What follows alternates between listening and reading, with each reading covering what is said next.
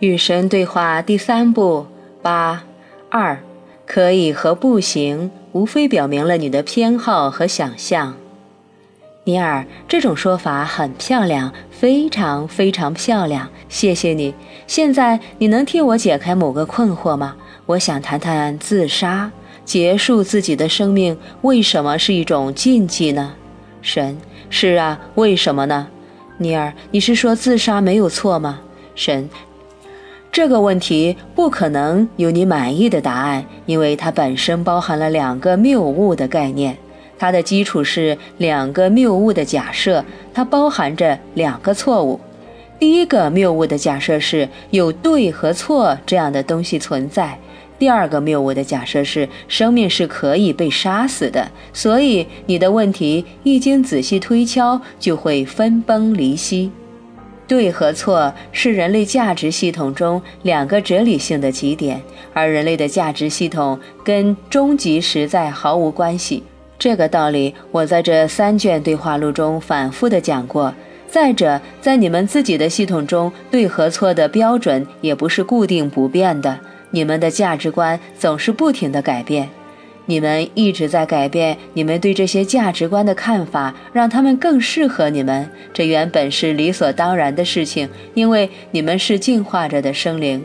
然而，在这条路上的每一步，你们都坚持认为你们没有这么做，坚持认为不变的价值观才是凝聚你们社会的核心力量。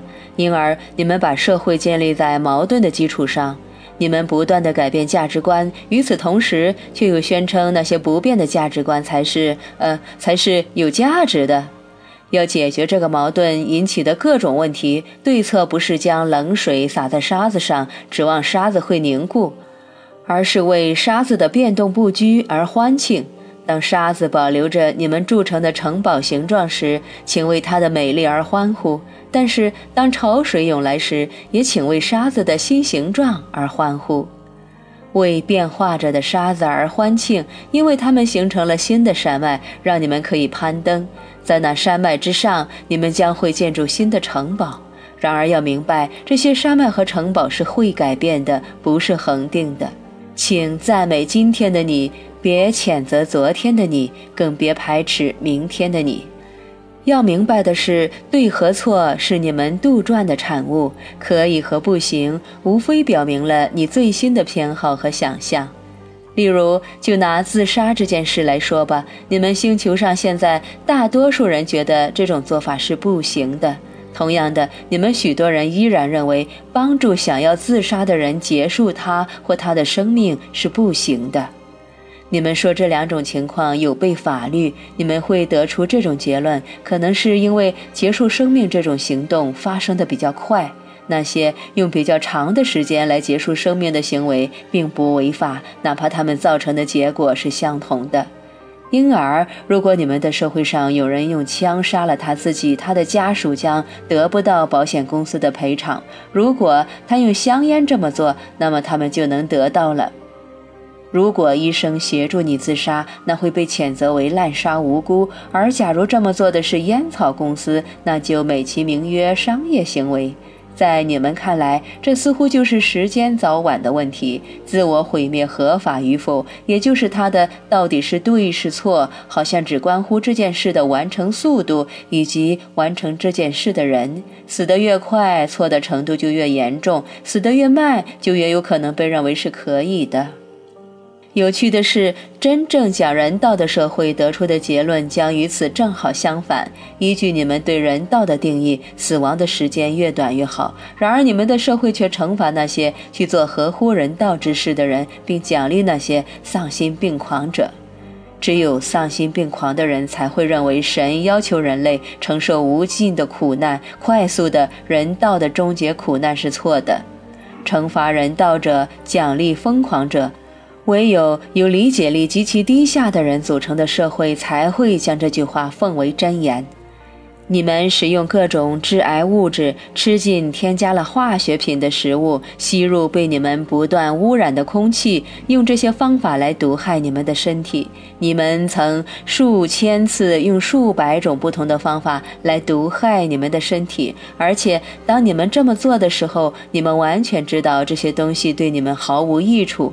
但是他们要花很长时间才能把你们杀了，所以你们这么做虽然无异于自杀，却免于承担骂名。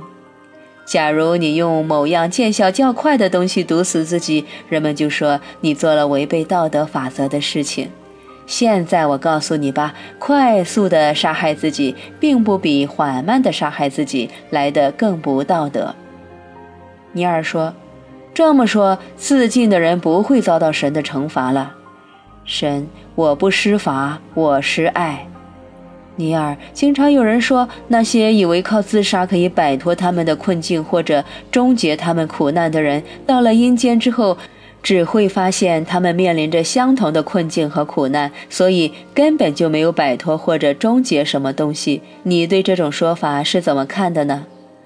你们在所谓的阴间拥有的经验，反映了你们进入它时的意识。然而，你们是拥有自由意志的生灵，可以随时选择改变你们的经验。我们那些自尽的亲人现在过得很好了。是的，他们过得非常好。有本很棒的书是关于这个题材的，安娜·普瑞尔写的《斯蒂芬活着》。书中写的是他那个十来岁时自杀的儿子，让人觉得这本书很有帮助。那本书很重要，他对自杀的探讨比我们在这里谈的要深入很多。看这本书可以疗愈那些因为亲人自杀而悲痛欲绝或者夜不能寐的人的伤痛。这种悲痛欲绝或者是夜不能寐，真叫人伤心。但我认为这是社会强迫我们对自杀采取负面的态度造成的。在你们的社会，你们往往看不到你们自己的道德体系中自相矛盾之处。有些事你们明知做了会缩短你们的生命，但因为见效较慢，你们就尽情的去做；有些事同样会缩短你们的生命，但因为见效较快，你们就说不能做。这算是人类经验中最明显的矛盾了。